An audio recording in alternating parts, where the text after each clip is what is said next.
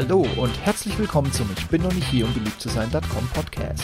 Der Podcast zu den Themen Alltag, Technik, Gadgets und vieles mehr.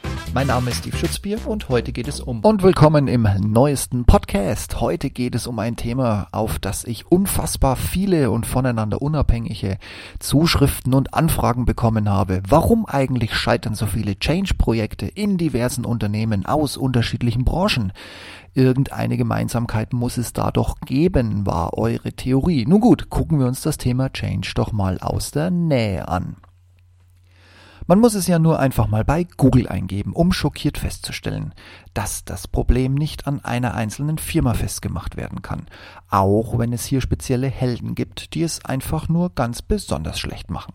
Ebenso liegt es nicht an der Ich hab es ja gleich gewusst Branche, die einfach keinen Change hinbekommen. Das merkt man auch schon an den Zahlen. Mal gehen neun von zehn Projekten schief, dann nur knapp 50 Prozent. Es ist also auch eine Sache des Blickwinkels und der konkreten Fragen. Aber nichtsdestotrotz, warum gehen denn jetzt eigentlich wirklich so viele Change-Projekte schief und dürfen nutzlos so unfassbar viel Geld verbrennen? Tja, klar, wer eine Studie bringt und Google ist voll davon, ebenso die Wirtschaftswoche oder auch der Harvard Business Manager, hat auch immer die, naja, Schuldigen identifiziert. Spielen wir doch aus den vielen Beispielen, die ihr mir eingeschickt habt, immer mit der Frage verbunden, warum und wo genau ist es denn schiefgegangen, spielen wir doch mal so eine typische Situation durch. Wir konstruieren jetzt ein kleines Unternehmen, das in seiner Nische zu einem gewissen Teil Marktführer oder sogar Technologieführer ist. Interne Abläufe sind von der Professionalität irgendwo zwischen agil, da wir uns die Startup-Kultur erhalten wollen, oder klarer Prozesssammlung und Umsetzung aufgehängt. Also wir reden gerade so typisch über deutschen Mittelstand oder einen kleinen Großkonzern. So, die Frage aller Fragen, Warum sollen wir denn jetzt eigentlich was ändern? Der Laden läuft doch, wir verdienen Kohle, die Kunden sind zufrieden. Naja, ganz banal. Vielleicht hat der CEO oder der CTO oder sonst irgendein C-Level-Guy einen spannenden Artikel im Flieger gelesen, zum Beispiel im kostenfreien Handelsblatt. Und jetzt hat ihn das aufgeschreckt. Panisch weil jetzt muss ja einem neuen Trend hinterhergelaufen werden. Es kann ja wohl nicht sein, dass man jetzt nicht irgendwie ganz reaktionär irgendwas in Angriff nimmt, was sich hundertprozentig disruptiv auf die Branche auswirkt. Oder vielleicht sogar noch schlimmer, die Kunden sind bereits in einer Neuorientierungsphase, da die Produkte nicht mehr so ganz den modernen Touch haben oder die beste Programmierung oder das beste Projektmanagement oder oder oder oder oder. Also ich glaube, ihr habt zu grob das Bild. Und wenn man jetzt gerade schon dabei ist, ein wenig zu graben, um sich dann neu aufzustellen, dann tun sich logischerweise neue Probleme auf, die man bisher einfach wegignoriert hat, weil das hat ja nur gestört, man möchte ja doch alles beim Alten lassen. Und siehe da, schon hat man neben dem eigentlichen Change-Projekt eine zweite Baustelle aufgemacht. Und jetzt kommt in der Praxis genau das, was ihr mir so oft geschildert habt. Man nagelt dieses Ding fahrlässig einfach an das Change-Projekt ran. Frei nach dem Motto, wenn wir schon was ändern, dann lassen wir es so richtig knallen. Tja, und ganz ehrlich, was schadet aus einer C-Level oder aus einer ersten Führungsebene Position so ein kleines Anflanschen? Soll dieser faule Projektleiter doch gefälligst mal seinen Hintern hochnehmen und das Agilität-Ding, das er die ganze Zeit predigt oder Flexibilität oder sein Kanban-Board oder was auch immer er hat, ne, den Wasserfall in Microsoft Project. Verdammt nochmal, ist doch jetzt egal. Sucht euch eine andere Bullshit aus, rede, ihr wisst, worauf ich hinaus will. Man rede das Ding klein, tut so, als wenn man das in einem halben Manntag mal schnell runterbeten und lösen könnte. Also flanscht man das einfach an das Change-Projekt mit an. Nächstes Problem. Ach ja, und natürlich Probleme gibt's ja heute genug. Da kann ja sein, dass es einen Standort gibt, der irgendwie den guten Draht zur Konzernmutter verloren hat.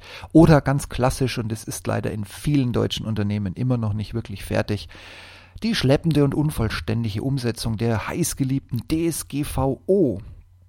Tja, oder was natürlich auch immer passieren kann, ist, dass plötzlich irgendeine Behörde wach wird und per Nachfrage zum Beispiel Arbeitnehmeranteil mit Einschränkungen umgehend sofort in Erfahrung haben möchte und natürlich sofort mit drohenden Strafzahlungen um die Ecke kommt, falls man dem Ganzen nicht nachkommt. Und natürlich in dem Kontext auch sehr beliebt.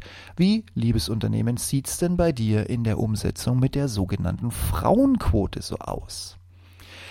Naja, wie gesagt, ich bin der Meinung, auch null ist eine Quote, aber damit stehe ich heutzutage ja wohl eher alleine und das meine ich jetzt weder sexistisch noch gehässig. Es entspricht per Gesetz einfach der Realität. Man könnte in gewissen Bereichen auch einfach eine Null zurückmelden, würde man sich das trauen und verargumentieren können. Aber Mitläufertum ist nun mal wesentlich einfacher. Auch, weil man sich dafür einfach für jüngere Bewerber so unfassbar cool und attraktiv macht. Jawoll, ja, ich habe Homeoffice, ich habe kein Telefon mehr, jeder kriegt ein iPhone, ich verstehe gar nicht, warum ich keine jungen potenziellen Mitarbeiter finde. Nun gut, was das jetzt wiederum für Zusammenhänge hat oder auch nicht hat, das kennt jeder aus seinem eigenen Laden, das könnt ihr dann auch für euch selbst beurteilen. Ja, und jetzt natürlich ganz klar, Moment, stopp, langsam ich habe einen Change, ich habe da schon mal was rangeflanscht, was der faule Projektleiter ja sowieso so nebenbei absitzen kann. Ja, dann lass uns doch gleich mal das Thema noch angreifen. Warum finde ich eigentlich keine jungen Leute? Warum zum Teufel interessiert sich keiner aus der Chemiebranche für mein Plastikacrylamid-Produkt, das Marktführer ist in einem kleinen Nischenbereich? Oder, oder, oder, oder. Ihr habt das Bild. Warum finde ich keine Frauen, die in technischen Berufen begeistert Fuß fassen wollen und unbedingt noch dazu in meinem Unternehmen arbeiten wollen? Oder, oder, oder, oder, oder. Also, wir brauchen einen neuen, einen verbesserten oder einen komplett überarbeiteten Bewerberprozess. Ist ja auch kein Problem. Das große Change-Universum kann sich ja mal ein bisschen mehr Mühe geben. Der Projektleiter ist auch schon da. Ist ja auch nur ein Sahnehäubchen muss ja nur mit ein paar Leuten reden.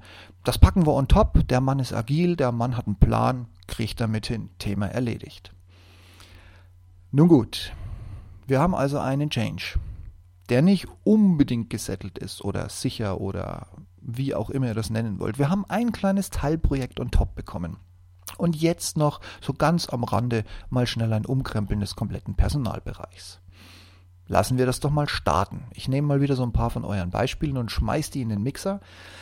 Jetzt haben wir den Change also gestartet und jetzt gibt es noch weitere Probleme und zwar im sogenannten OFK, im oberen Führungskreis. Zum Beispiel ganz beliebt der Bereich Strategie ist einfach nicht zu Anpassungen bereit, weil wiederum der andere Bereich Entwicklung mit eigener Strategie und Kundenorientierung droht weil die sich wiederum nicht durch die Gesamtstrategie abgebildet finden. Und da ist natürlich Change die ideale, die wirklich Top-Position, um das jetzt endlich mal zu eskalieren. Und eben vor allen Dingen auch von der C-Ebene, die seit Monaten eingeforderte Aufmerksamkeit dafür zu bekommen. Aber ganz ehrlich, das könnte man jetzt dem Change noch aufnageln. Nein, ich scherze nur. Das ist natürlich nichts, wofür man nicht teuer noch einen Coach ins Unternehmen holen kann. Also, Kurzes Zwischenfazit. Wir haben einen Trigger, der durch, ich liste eure Beispiele auf, charmanten, charismatischen, stoischen, wie auch immer CEO und seine Kurz- oder Weitsichtigkeit, seine Trendhörigkeit oder seine kurze Begeisterung für neue Themen oder dem blinden Nachlaufen von Trends oder eben einfach nur durch die für jedermann ersichtliche Kundennachfrage, Strategieänderung, also was auch immer, wir haben einen vermeintlichen Change und der läuft jetzt los. Und damit beschäftigt sich das Unternehmen jetzt erstmal heftig mit sich selbst. Und natürlich findet man am Horizont auch noch weitere gravierende, harmlose, vernachlässigte und jetzt endlich auch zu lösende Probleme. An sich rechtfertigt jeder davon ein eigenes Change Management, aber hey, was soll's, wir haben einen Prozess gestartet, wir flanschen das da einfach mal mit an. Ist ja jetzt nicht so das Problem, sind ja nur so Kleinigkeiten, sozusagen Abfallprodukte. So, kleiner Einwand von meiner Seite an dieser Stelle. Der vermeintliche Change wurde durch einen Kunden, Lieferanten, Auftraggeber oder egal mit welcher Schlüsselfigur geführten persönlichen Gespräch bestätigt? Oder reden wir hier gerade, was aus euren Beispielen teilweise auch rauskommt, einfach nur auf Vermutungen, Kaffeesatz lesen, Deutungen einer Laune heraus, weil das letzte Kundenmeeting nicht gut gelaufen ist oder Oder vielleicht sogar noch schlimmer, weil die Konkurrenz sich in diese Richtung bewegt und ihr einfach blind gefolgt wird, weil der Herdentrieb ist nun mal in uns allen zugegen und der Markt wandelt sich eh. Und man kann ja jetzt hier nicht, also pauschal gesehen, wandelt sich der Markt und ich meine, was soll ich denn da noch angucken und warum soll ich mit dem Kunden reden? Also habt ihr wirklich eine Basis, eine verlässliche Basis? Habt ihr mit dem Kunden gesprochen? Habt ihr euer Produkt untersucht? Habt ihr euch den Markt angesehen? Oder seid ihr gerade auf dem Weg, irgendwas auf die Beine zu stellen, was keinen Menschen interessieren wird? Ich garantiere euch, in dieser Konstellation, wenn ihr jetzt nicht beantworten könnt, ja, wir haben mit dem Kunden gesprochen, ja, wir haben den Markt angeguckt, ja, wir haben unsere Produkte angeguckt und ja, deshalb müssen wir was ändern. Wenn das nicht der Fall ist, landet ihr bei den ganz klassischen Faktoren, die im Zusammenspiel einen Change an die Wand fahren. Und nicht einfach nur so, sondern unter maximal möglichem Verbrennen an Kohle eures Unternehmens, was nur gerade rumliegt. Mein Wort drauf. An der Stelle nochmal eine ganz, ganz kurze Zusammenfassung. Ihr habt eine irgendwie geartete, wackelige Strategie. Vielleicht auch nur, weil ihr grundsätzlich die Konkurrenz im Auge habt oder irgendwie einen Nebensatz eures Kunden falsch versteht. Vielleicht sogar aus einem halbwegs aktuellen Kundengespräch. Also startet man jetzt so aus einer Laune heraus einen Change-Prozess, weil man Aldi heißt und Schneider ins Regal packt, deren durchschnittlicher Lebenszyklus von Aldi-Prospekt zu Aldi-Prospekt springt. Aber wenn ihr ein halbwegs gesundes und bisher auch wirklich erfolgreiches Unternehmen sein solltet, schaut doch bitte zuerst mal auf eure Strategie und guckt doch mal, ob ihr so einen Wechsel überhaupt braucht und ob der sich in der Strategie vielleicht auch irgendwann mal wiederfindet. Und natürlich auch in eurer Mission als das absolut übergeordnete Leitbild zu dem Ganzen. Und ob er wie die eigentliche Mission irgendwie zum Unternehmen passt. Denn nur dann ist das, was wir so leichtsinnig als Strategie bezeichnen, komplett. Der Klassiker der BWL-Lektüre Vision, Mission, Strategy. Aber nicht jede Führungskraft kennt dieses Modell und auch nicht jeder Projektleiter hat das auf seiner To-Do-Liste. Ich kenne jetzt jeden von euch da draußen, der gerade panische Schnappatmung bekommt und sagt, Mensch Steve, bei mir brennt die Hütte. Mir laufen die Leute davon, das Unternehmen geht vor die Hunde, bei uns läuft die Kohle schneller zur Tür raus, als wir einen Cent wieder reinbekommen. Was zum Teufel soll ich mit deiner Scheißvision und erst recht mit meiner blöden Strategie? Naja, genauso gut könnte man jetzt auch sagen, was interessiert mich Kommunikation an Mitarbeiter? Schwund ist immer und die, die jetzt gehen, um die ist es ja wohl wirklich nicht schade. Leute, herzlichen Glückwunsch, beides ganz banale Denkfehler. Wenn der Laden kippt, gehen immer zuerst die Guten. Das sind nämlich die, die sich einmal für 10 Sekunden ans Telefon hängen und zwischen drei Angeboten auswählen können.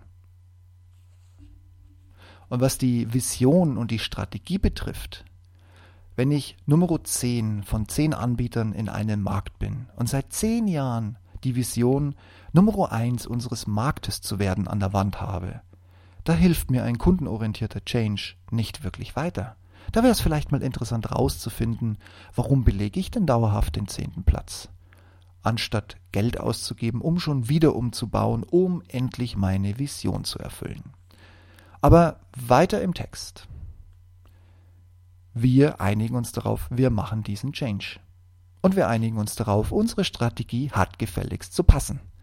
Und in Summe zimmern wir das alles irgendwie so zusammen, dass Vision, Strategie, Mission, Vision, bla, irgendwie zusammenpasst. Sofern es denn überhaupt vorhanden ist. Und bevor dieses Ding jetzt aus dem Ruder läuft, mein kleiner, feiner Change-Podcast mit euren tausend Beispielen, mache ich hier einen kurzen Break und sage Teil 1 vorbei. Weiter geht's in Teil 2. Ich nehme den jetzt gleich im Anschluss auf, davon habt ihr nichts, weil ihr kriegt ihn trotzdem erst nächste Woche auf die Ohren. Aber damit ihr Bescheid wisst, das war Teil 1. Wir machen einen Change, wir haben ein Unternehmen, das aus einer Laune heraus, aus einer Fehlinterpretation oder warum auch immer beschlossen hat, wir müssen uns ändern und daraufhin losgelaufen ist, um mit weiteren Projekten viel Freude zu verursachen. Wenn ihr euch wiedergefunden habt, kann sein, dass das Beispiel von euch war. Wenn ihr euch nicht wiedergefunden habt, würde ich sagen, herzlichen Glückwunsch, ihr steht auf der sonnigen Seite des Change-Lebens oder ihr habt vielleicht noch einen dieser Killer-Changes vor euch. Man weiß es ja nicht immer, was so um die Ecke kommt. Auf jeden Fall würde mich freuen, wenn ihr dran bleibt. Nächste Woche zweiter Teil zum Thema Change Management. Bis dahin, viel Freude und eure Kommentare wie immer gerne her zu mir. Ich bin gespannt, vielleicht baue ich die auch noch spontan irgendwo nachträglich mit ein. Ciao, ciao.